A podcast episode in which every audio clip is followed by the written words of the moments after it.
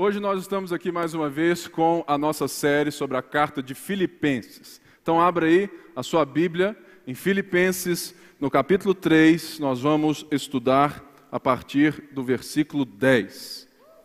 Graças a Deus.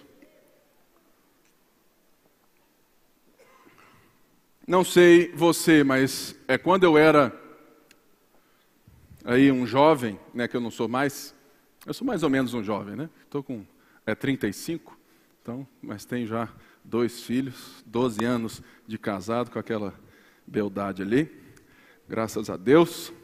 Mas eu me lembro que é quando eu tinha meus 17 anos, eu estava em crise, justamente por não ter certeza daquilo que eu seria da vida.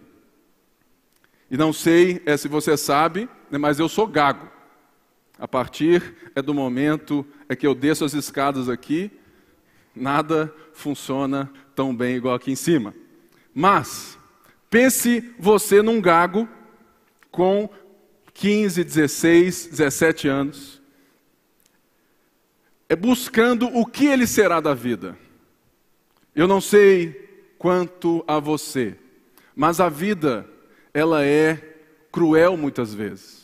A sociedade nos impõe um ritmo e pede de nós que nós nos provemos todos os dias, batalhemos todos os dias e todas as pessoas que muitas vezes ganham valor, muitas vezes são aquelas que apresentaram algo que é como um sucesso para aquilo que a sociedade pede.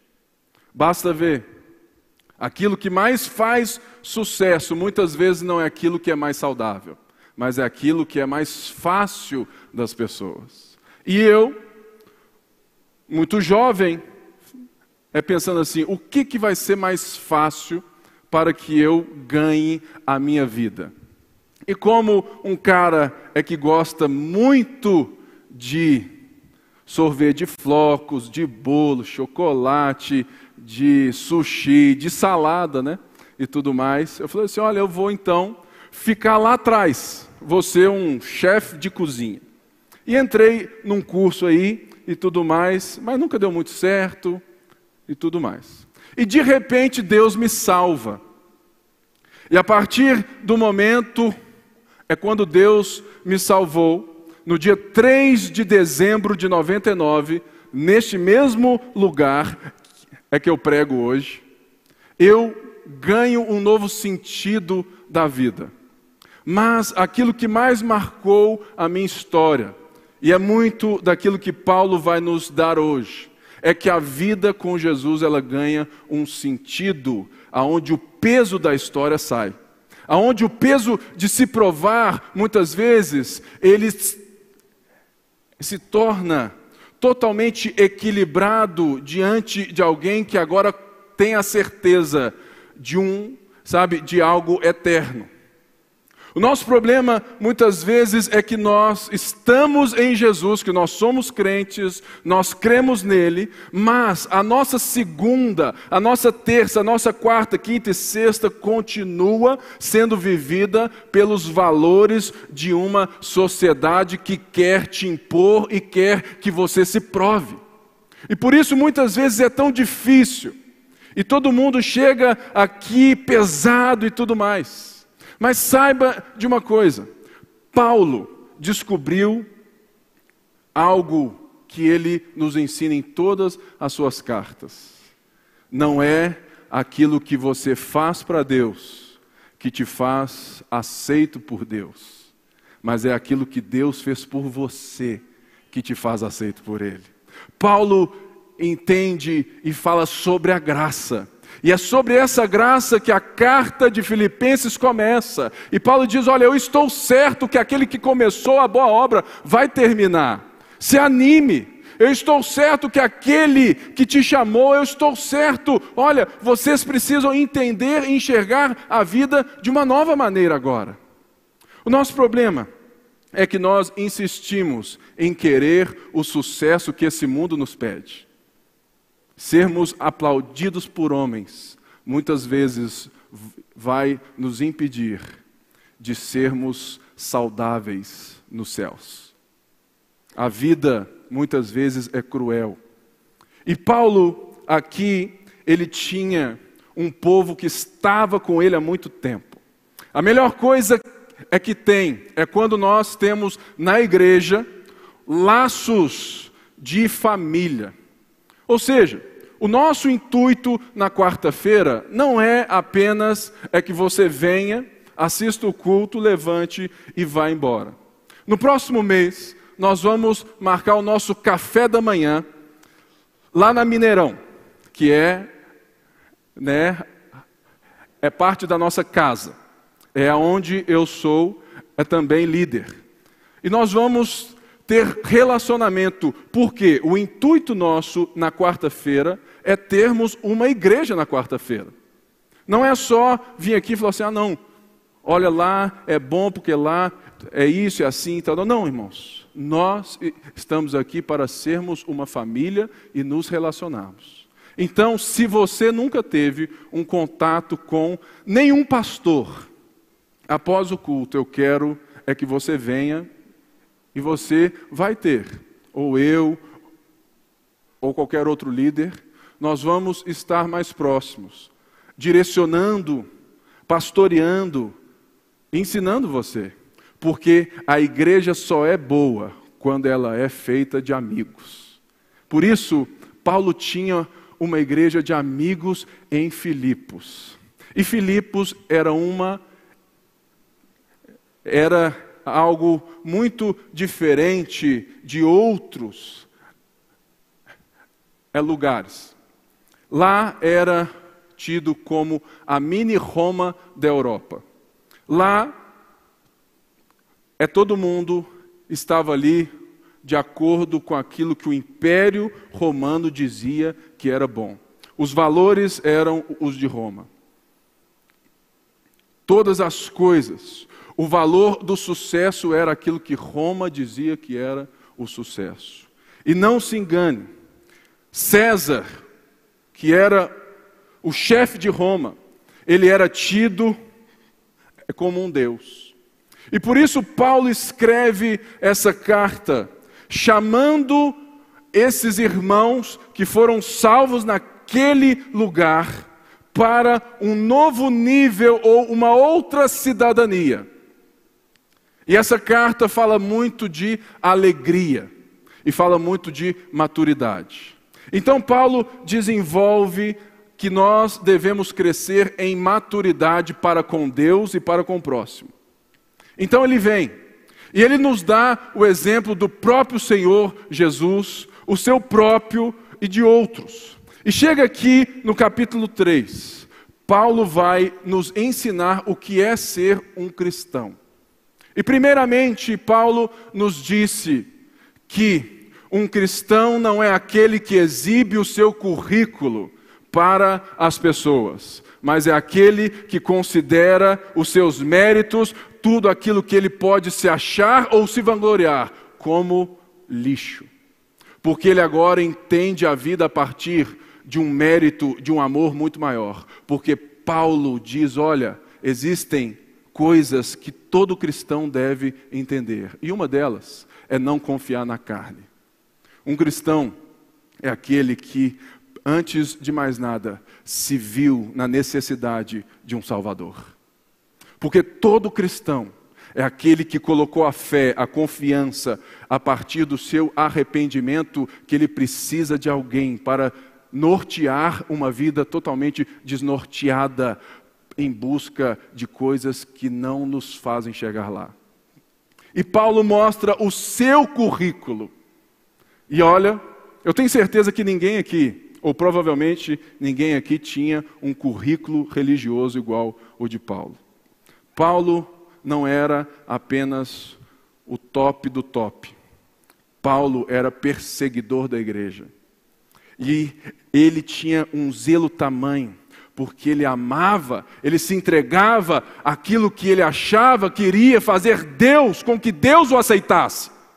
E Paulo não apenas foi um homem estudioso, disciplinado, mas Paulo foi um homem missionário mesmo quando ele perseguia pessoas como nós, os filhos, os irmãos de Jesus Cristo. E Paulo então entrega isso e fala assim: olha, isso tudo, todos os meus méritos, tudo isso é lixo para mim agora.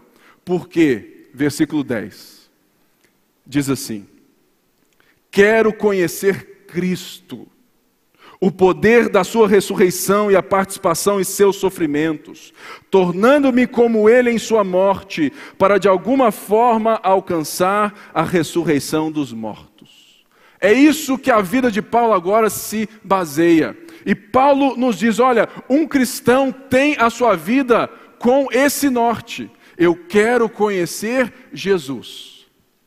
Eu quero participar da vida que eu enxergo no futuro, quando Jesus voltar, que nós seremos como Ele é. Mas eu não quero isso somente amanhã. Eu quero viver esse poder que Ele me dá pelo Espírito hoje. Eu quero viver, eu quero conhecer Jesus, o poder da Sua ressurreição. Ou seja, ser totalmente capacitado por Deus para não viver mais sobre esse julgo pesado que o mundo me condena, ou sobre isso que o mundo me diz que eu preciso me provar, eu preciso ser bom, porque agora eu tenho uma cidadania, eu tenho um propósito de vida diferente desse mundo. Eu enxergo a vida a partir dos óculos de Jesus, a partir da visão de Jesus, a partir do amor de Jesus. Eu fui salvo pela graça. E ele diz: Eu quero participar dos seus sofrimentos. Essa parte muita gente pula, né? Ah, pastor, já sofro muito. O que seria então esse, isso? Ou seja, participar dos sofrimentos é porque Paulo acabara de dizer no capítulo 2 que esse Jesus foi tão obediente ao Pai que ele sofreu a morte e morte de cruz para que você estivesse sentado aqui. Para que você fosse uma família com Ele. Ou seja, Paulo está dizendo: Olha, eu quero participar de todo o sofrimento necessário para me levar mais perto e para conhecer Jesus. E uma das coisas mais tristes que tem é quando você escuta mensagens na igreja de que tudo vai ficar bem na sua vida, que você nunca vai sofrer. Irmãos e irmãs, infelizmente, eu não posso dizer o mesmo, porque a Bíblia não diz o mesmo. Ela diz: Olha, no mundo tereis aflições, mas tem de bom ânimo, eu venci o mundo. Ou seja, mas aquilo que Paulo diz aqui não é o ataque de perseguição, mas é o ataque do egoísmo, da busca que nós temos incessantes de tentar ocupar o lugar de Jesus na nossa vida.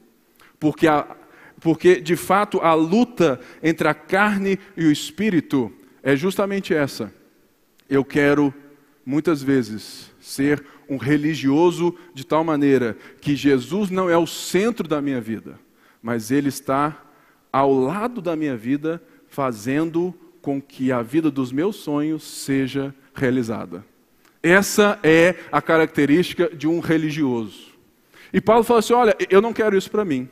Então, a partir aqui do verso 12, Paulo vai nos ensinar como ser um cidadão dos céus. Ele diz assim, verso 12: Não que eu já tenha obtido tudo isso ou tenha sido aperfeiçoado, mas prossigo para alcançá-lo, pois para isso também fui alcançado por Cristo Jesus. Irmãos, não penso que eu mesmo já tenha alcançado, mas uma coisa faço esquecendo-me das coisas que ficaram para trás e avançando para as que estão adiante, prossigo para o alvo, a fim de ganhar o prêmio do chamado celestial de Deus em Cristo Jesus. Todos nós que alcançamos a maturidade devemos ver as coisas dessa forma. Se em algum aspecto vocês pensam de modo diferente, isso também Deus lhes esclarecerá. Então, somente vivamos, andamos de acordo com aquilo que já alcançamos. O que Paulo diz nesses versos não diz respeito à salvação. Porque Paulo aqui vai dizer a partir da visão de um atleta. Por quê? Naquela época nós já tínhamos os jogos gregos, as Olimpíadas. E ele usa uma linguagem comum àquele povo, que era de esporte, de guerra, porque, porque é que fazia parte da vida deles. Então Paulo traz uma imagem aonde eles entendem, para que eles possam entender o que é a caminhada cristã. E Paulo aqui não está dizendo como que eu vou ganhar a Deus, alcançar a Deus. Ele está dizendo aqui que eu estou fazendo isso porque fui alcançado por Jesus Cristo. Todos esportes, e principalmente ali é nos jogos gregos, só podiam participar quem era cidadão e quem era grego. Então, não era para alcançar um direito, mas era porque você já tinha esse direito. O que Paulo diz aqui, olha, é justamente um nível de maturidade, de vida com Deus que muitas vezes nós não temos. Porque muitas vezes, irmãos, nós somos muito satisfeitos com o fato de sermos salvos. Aí você chega e canta: Ainda bem que eu vou morar no céu. Aí fala assim: olha, ainda bem, porque esse mundo eu já não aguento mais. Ou seja, é uma vida com Deus escapista, aonde você não vê sentido no hoje, mas o cristianismo que Paulo nos ensina, ele faz sentido na sua segunda-feira, como no seu domingo. Ele faz sentido no trabalho como na igreja, porque ele faz sentido a partir de um, sabe, de um norte, de um desejo que ele tinha. Falou: olha, eu quero conhecer a Jesus. Eu ainda não o conheço plenamente, mas uma coisa eu faço. Ou seja, Paulo era insatisfeito. Você é assim? Você está de fato assim, olha, eu estou satisfeito com a vida que eu tenho com Deus. Muitas pessoas é talvez é pensa assim, ah não, eu oro, leio a Bíblia e tudo mais. Mas aqui, qual é o sentido espiritual que toda a sua vida tem em Jesus Cristo? Quanto que o seu emprego, quanto que Sabe, é todas as coisas suas fazem sentido para um desejo maior. Irmãos, eu já vi gente que quer um carro melhor, uma casa, um esposo, uma esposa. É impressionante os jovens. Os jovens na igreja, eles fazem de tudo para casar, não é assim? Faz de tudo. Eu já vi isso lá, sabe, muito. Vários jovens estão juntos, noivos e tudo mais, santos, tranquilos. Irmãos, eu tenho muitos casos de irmãos jovens que, quando eles se casaram, eu estou esperando eles lá na igreja até hoje. Por quê? Porque foi construído no coração deles como se o casamento fosse a aura, o lugar, o alvo final da vida. E é só o começo da guerra. Não é assim? É bom demais ser casado, mas é o melhor discipulado que existe. Por quê? Porque você é transformado. Por isso, Paulo era insatisfeito. Então ele diz assim: olha, não que eu tenha sido aperfeiçoado, mas prossigo para alcançar. Qual é o plano é que você tem? para a sua vida. Ah, pastor, eu quero ser um homem de negócios, eu quero ser uma médica, eu quero ser isso, eu quero ser aquilo. Engraçado, que mesmo na igreja, nós raramente ouvimos das pessoas o desejo de Paulo: eu quero conhecer a Cristo. Porque em Cristo tudo faz sentido para mim tudo tem novo sentido para mim? Será que temos uma insatisfação no coração pela vida que temos hoje com Cristo, a ponto de dizer, olha, eu prossigo. E essa palavra aqui tem, sabe, é a mesma palavra lá no grego de quando Paulo fala que ele perseguia a igreja. Ou seja, a intensidade de Paulo em perseguir, em conhecer aquele que ele perseguia, é a mesma intensidade que ele tinha no zelo de perseguir quando ele era um religioso. Ou seja, a nossa vida precisa de intensidade, mas ninguém é intenso se é satisfeito.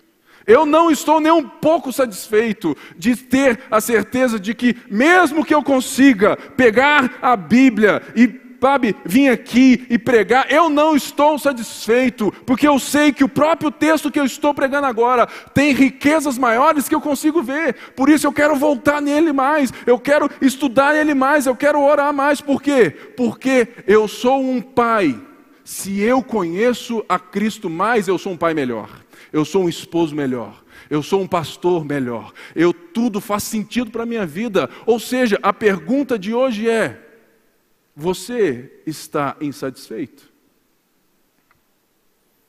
Paulo, ele prosseguia, prosseguia para alcançar, pois para isso também fui alcançado por Cristo. Você não foi salvo somente para esperar a volta de Jesus no estado que você está. A vida eterna, ela entra na sua história no dia que Cristo te salvou. E ela vem porque, irmãos, nós recebemos o Espírito Santo para quê? É para rave gospel? Para ficar fazendo barulho no culto? Não, irmãos. O Espírito Santo, ele vem para nos formar a imagem do seu filho, a imagem do Cristo, a imagem de Jesus. O Espírito Santo não serve somente para que nós tenhamos cultos de avivamento, sendo que lá fora está tudo em crise e o mundo não enxerga em nós a luz de Cristo. Por quê? Porque ao invés de deixar o Espírito Santo testemunhar a vida de Jesus, nós somos tão acostumados com essa vidinha de igreja com esses cultinhos, com esses transes místicos e espirituais que não faz sentido.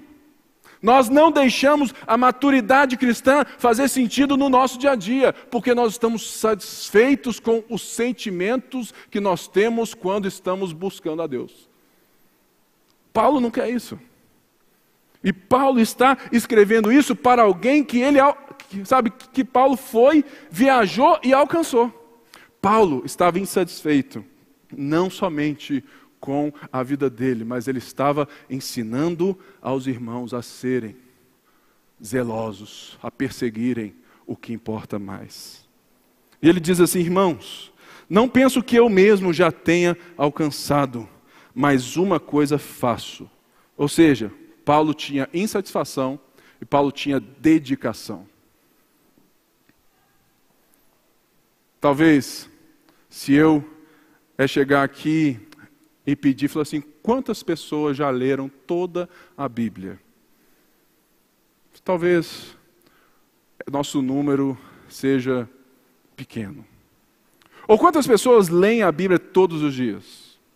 Ou quantos livros você leu nesse ano? Ou seja, qual é a sua dedicação para que a salvação se torne uma maturidade? Uma luz, seja totalmente verdade na sua vida, aonde não somente você cresce e conhece mais, mas que as pessoas vejam você e falem assim, ó, você mudou, hein? Você está diferente. Nós precisamos nos dedicar mais. No mundo onde a busca pelo prazer, pela coisa instantânea é tão fácil para nós, Paulo nos chama e chamou aqueles irmãos à dedicação. Por quê? Porque ele faz uma coisa, ele, fala assim: esquecendo-me das coisas que ficaram para trás e avançando para que estão adiante.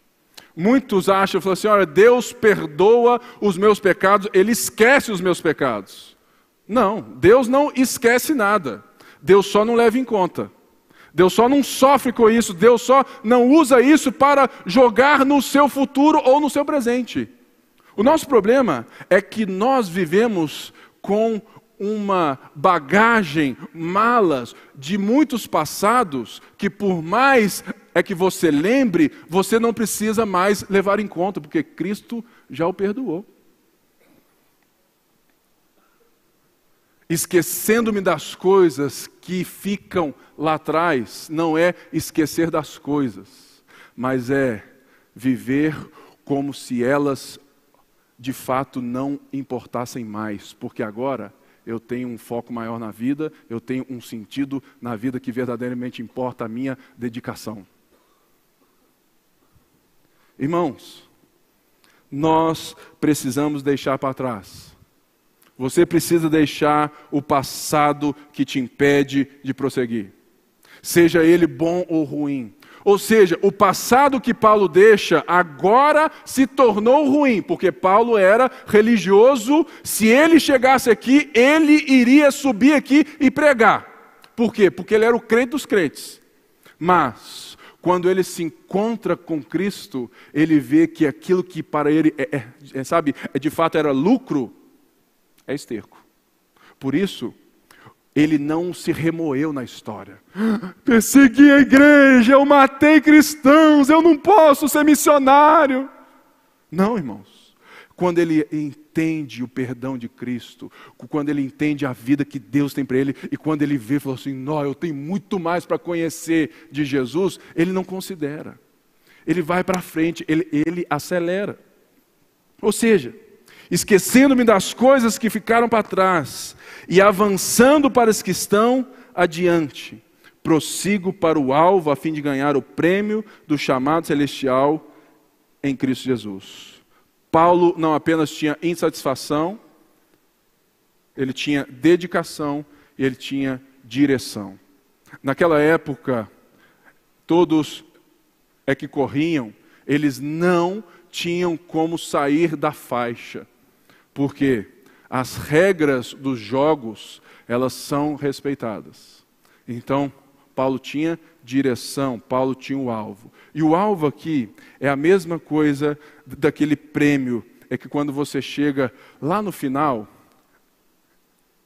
é, tem a faixa, não tem? Que o, que o povo fica assim tudo mais, aí você correndo e. Ah, não tem esse negócio? Tem. É esse é o alvo. Olha, cheguei, completei cruzei a faixa, bati o peito na faixa. É esse alvo. E esse alvo que Paulo tem, falou: um dia eu vou cruzar a faixa, um dia eu vou ser como ele é.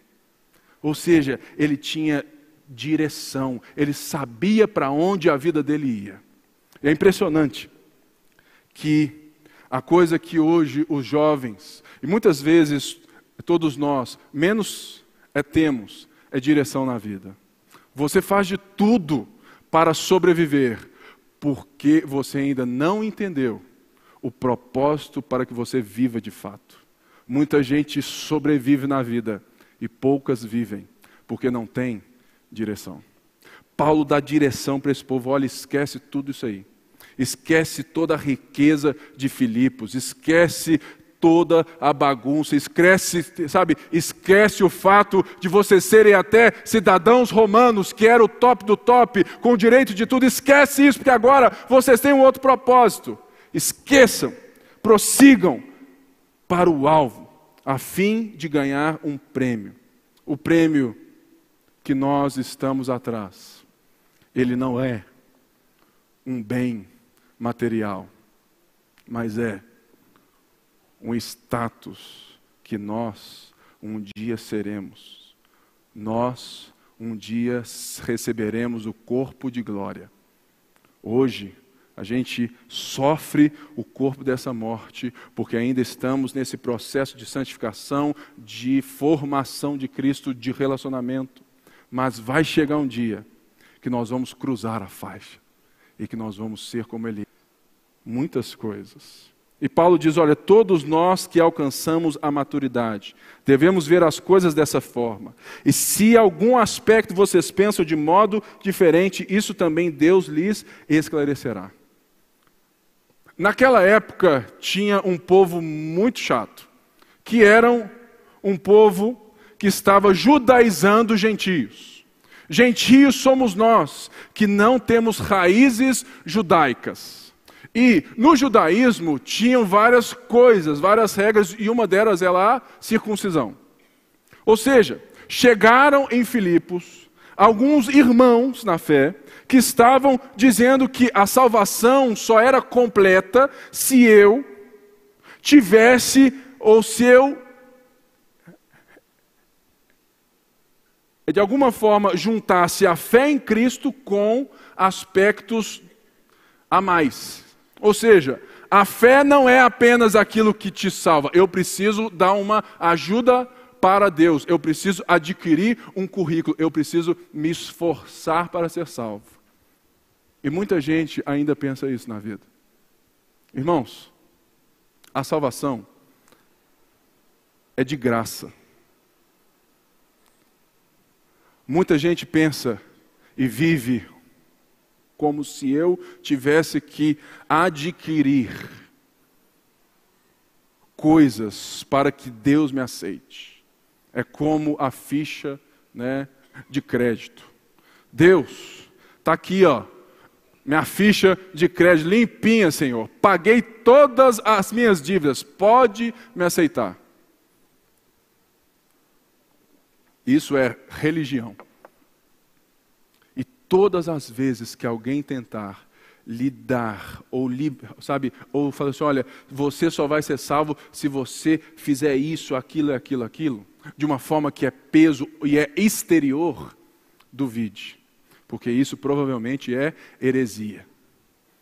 Porque o que nos leva a sermos santos, a vivermos para Cristo não é o que nós fazemos, mas é o tamanho da gratidão e da visão que temos de quem Ele é. Olha o que Paulo está nos dizendo. Olha, eu quero conhecer mais. Por quê? Porque eu fui atingido por um amor.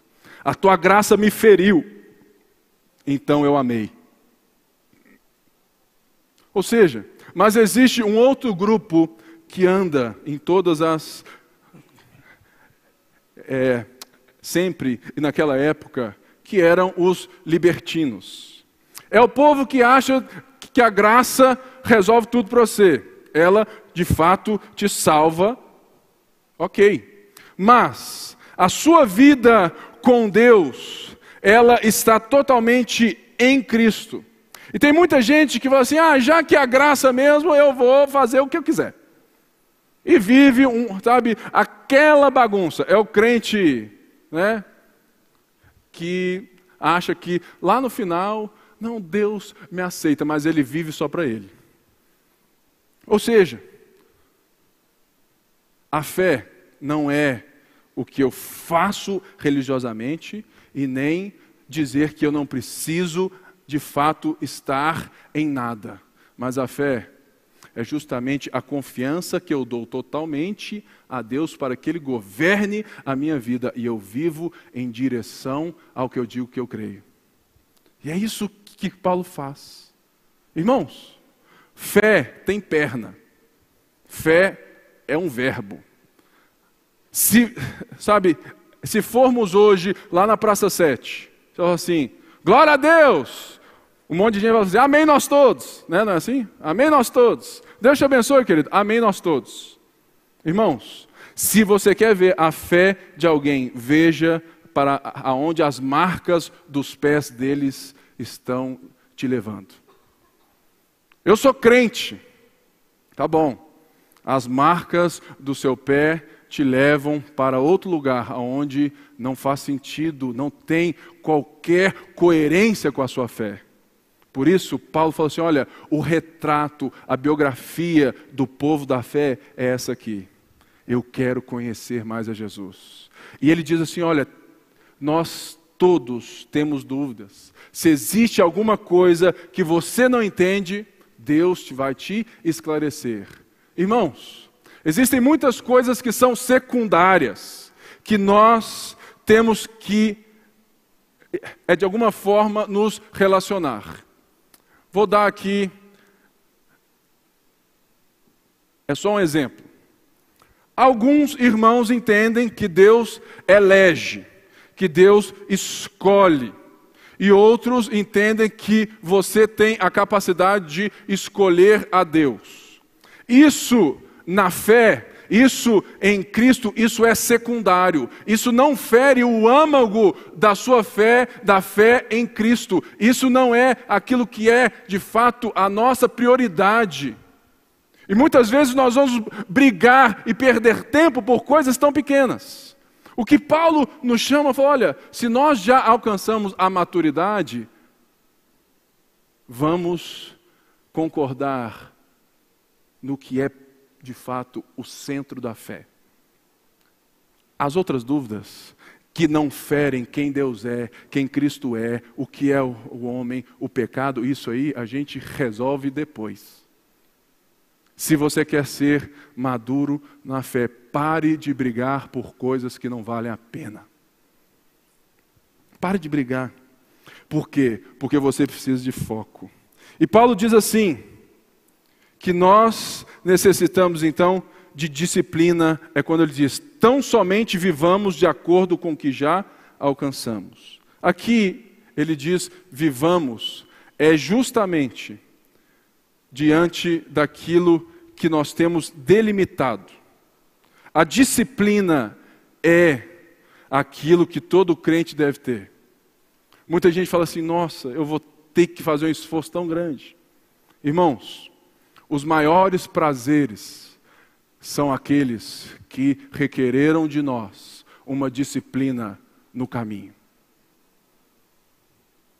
Eu tive o privilégio de esperar até me casar para ter relações com né, a, a minha bênção. Eu fui santo, eu esperei. Ou seja, eu andei diante daquilo que já foi me alcançado. Eu estava em Cristo. E eu não quis ficar, ah, mas isso é. Por quê? Porque na hora então que nós desfrutamos a vida em Cristo como um casal, ah, querido, não tem nem, sabe, não tem nem explicação. Por quê? Porque todo prazer eterno, duradouro, requer disciplina no início. Tudo aquilo que é fácil, é instantâneo, é não requer nada de você, insatisfação, direção, determinação, disciplina, propósito. A nossa vida não pode ser de coisas fáceis. Mas havia um povo lá que estava vivendo de coisas fáceis. E diz aqui no verso 17 que Paulo diz: Irmãos, sigam unidos o meu exemplo e observem os que vivem de acordo com o padrão que lhes apresentamos. Pois, como já disse repetidas vezes e agora repito com lágrimas, há muitos que vivem como inimigos da cruz. O destino deles é a perdição, o seu Deus é o estômago, e eles têm orgulho do que é vergonhoso, só pensam nas coisas terrenas. Paulo diz aqui algo muito interessante e que nós temos que entender. Os fins não justificam os meios. Os fins não justificam os meios. Se você quer ter os fins de Cristo, os fins de Deus, se você quer ter a vida de Deus, se você quer conhecer a Jesus, você tem que entender que você tem que andar pelos meios de Jesus. Porque andando pelos meios do mundo, pelos prazeres do mundo, ou buscando a Deus para viver os prazeres do mundo, você não chega nos prazeres de Deus. Por quê? Porque os fins não justificam os meios. Se você quer ter os fins de Cristo, se você quer conhecer a Cristo, você tem que andar pelos caminhos de Cristo. Ou seja, existem, existe um padrão, existe uma, uma regra, existem leis, existe um caminho. Assim como o atleta não saía, sabe, da linha porque ele era desclassificado, nós necessitamos entender que, se nós quisermos andar desolutamente, de qualquer forma, nós não estamos querendo é conhecer a Cristo coisa nenhuma, a gente só quer que Cristo conheça os desejos do nosso coração. Logo, eu caio novamente na religião, onde Cristo não é o centro, ele é o meio para o meu centro. E tinha lá um povo, e hoje nós temos aqui, muitas vezes, no nosso meio, na nossa vida, na nossa nação, um povo da igreja que quer o caminho mais fácil. Que Paulo fala em lágrimas. E ele diz assim: Olha, eles vivem como inimigos da cruz. E que povo é esse? É a teologia da prosperidade. A teologia da prosperidade, ela diminui a Cristo quando ela coloca Cristo somente para que você ganhe as coisas terrenas. É isso que Paulo fala. Tem gente que é inimigo da cruz, que diminui a cruz, por quê? Porque eles usam tamanha, sabe, obra, tamanho amor, tamanha coisa eterna para reduzir que Deus quer que você prospere nesse mundo, que você não nasceu para ser cauda mais cabeça, e as frases todas, sabe? E você vive naquela expectativa, aonde, sabe, de fato Deus é como se fosse um fornecedor da prateleira. Mas, na verdade, o que você busca em Deus é aquilo que vai satisfazer o seu apetite. Irmãos, eu atendo muita gente.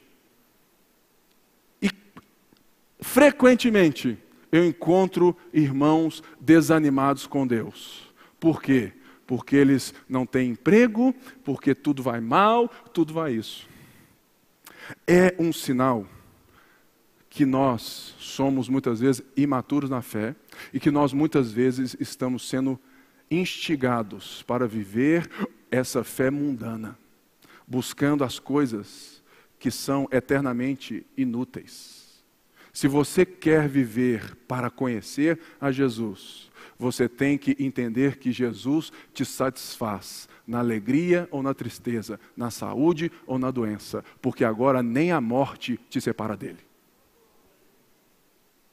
O nosso problema é que a gente quer que as pessoas nos aplaudam. E a gente prega um evangelho conveniente aos desejos dessas pessoas. E nós diminuímos o Cristo. Nós fazemos de Jesus mais um Deus, aonde pode me dar bênção, aonde pode fazer isso para mim, e aonde as pessoas chegam assim: faz prova de Deus. Vem aqui, coloca mil reais, eu vou orar por você, e ele vai te dar mil vezes mais, irmãos. Foge desse povo, porque esse povo está te ensinando um caminho fácil, que Paulo nos mostra que não existe. Por quê? Porque todo caminho fácil não nos leva ao aquilo que é de fato o que interessa para nós, conhecer a Cristo e o poder da sua ressurreição. Será que você tem vivido essa vida com Deus mesquinha, medíocre, de que tudo o que não acontece na sua vida você pensa em desviar. Eu só posso estar dando brecha, pastor porque está dando alguma coisa errada. Não, irmãos, Deus quer te ensinar no meio da crise. Abra os seus olhos, aprenda, porque Ele te carrega, Ele te conduz, Ele está te forjando no emprego ou sem emprego. Mas muitas vezes a gente quer que o nosso Deus seja o nosso estômago mesmo. Ou seja, eu só sirvo a Deus, eu só leio a Bíblia, eu só estou feliz, eu só dou dízimo na igreja quando Deus me faz feliz quando tudo está de acordo com o meu sonho encantado. Ah, pastor, porque quando eu tinha meus 12 anos, eu fiz uma lista daquilo que Deus tinha que me dar. Amém, irmãos. Deus até aceita a sua forma, né? É de criança de se relacionar, mas Ele quer falar assim: olha, chegou o tempo de crescer. Chegou o tempo de deixar com que o seu relacionamento comigo seja além daquilo que, que o seu estômago tem apetite. Será, irmãos, é que nós estamos assim hoje? Porque ele fala assim: a nossa cidadania, porém, está nos céus. de onde esperamos ansiosamente o Salvador, o Senhor Jesus Cristo. Pelo poder que o capacita a colocar todas as coisas debaixo do seu domínio, ele transformará os nossos corpos humilhados, tornando-se semelhantes ao corpo glorioso. Eu já vi, e eu vejo hoje, muita gente que sofre. Irmãos que estão doentes, com câncer, com tanta coisa. Mas é impressionante o testemunho que eles dão. Quando, no meio de um câncer, você escuta eles cantando. Lembre-se de Paulo e Silas presos. E não se esqueça, essa carta, essas palavras que Paulo diz, ele estava preso. Ele estava preso. Você consegue entender um cara dando um discurso desse? Preso. Preso. Por quê? Porque ele não considerava a sua vida preciosa para si mesmo. Ele estava perseguindo um foco, ele estava determinado, ele estava focado, ele estava disciplinado. E ele corrige a nós e aquela igreja como um pastor que ama. Falou assim: olha, tem gente que prega um evangelho pequeno demais para vocês, cuidado. E tem gente que prega um evangelho pesado demais para vocês, cuidado. O evangelho é pela graça, por meio da fé em Cristo Jesus e nós caminhamos em direção a Ele. Não existe nada nesse mundo, não existe família, não existe marido e esposa, não existe empresa, não existe carro, não existe bens que se comparam a conhecermos a Jesus, irmãos. Por isso, nós precisamos ser desafiados pela palavra, conhecendo a palavra, porque um dia, o que Paulo diz, olha, nós somos cidadãos dos céus. Naquela época, e, e aqui eu fecho. Essa igreja vivia em uma colônia romana. Aquele povo sabia o que era ser um cidadão romano com muitos privilégios. Eles eram dominados por ex-irmãos do exército. E eles tinham a sensação do que era ser um cidadão. Eles sabiam muito bem o que era ser. E Paulo usa essa linguagem para falar assim: olha, vocês são cidadãos dos céus. Por isso, vivam de acordo com tal posição que vocês receberam pela graça. Irmãos, eu quero desafiar todos aqui nessa noite a sairmos de uma fé mediana, de uma fé aonde somente interessa o meu apetite a sairmos dessas mensagens, sabe, de, de, de que Deus quer isso, Deus quer aquilo, aonde você não cresce na fé, aonde você não aprende, aonde é imposto a você um Deus que só quer ficar lá te servindo e fazendo as coisas, sendo que os fins do coração são os mesmos fins das pessoas do mundo. Elas, ou seja, você só quer chegar ao nível de sucesso que, que, que o próprio mundo diz. Cuidado.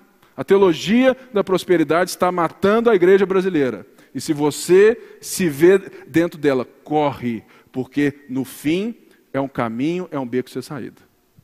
E você vai entrar em crise. Fala assim: puxa vida, vivi acreditando nisso o tempo todo, agora eu estou em depressão e eu não tenho uma fé, eu não tenho uma maturidade em Deus que lastreie a minha vida. Perdi o emprego, e agora? Porque, irmãos, o mundo é mau. Mas nós temos nosso Deus nos carregando, porque um dia ele vai voltar. E nós seremos como ele é. Encerro aqui com as frases de Santo Agostinho, que ele tinha essa mesma perseverança. É no seu livro, ele diz assim: Que eu te conheça, ó conhecedor de mim que eu te conheça como sou conhecido por ti. Entra na minha alma, molda a ti. Essa é de fato a minha oração para cada um nessa hora. Que você ore as frases do Santo Agostinho. Que você anseie conhecê-lo como ele te conhece. Que, que você deixe ele entrar na sua alma, moldá-la ao seu caráter. Amém?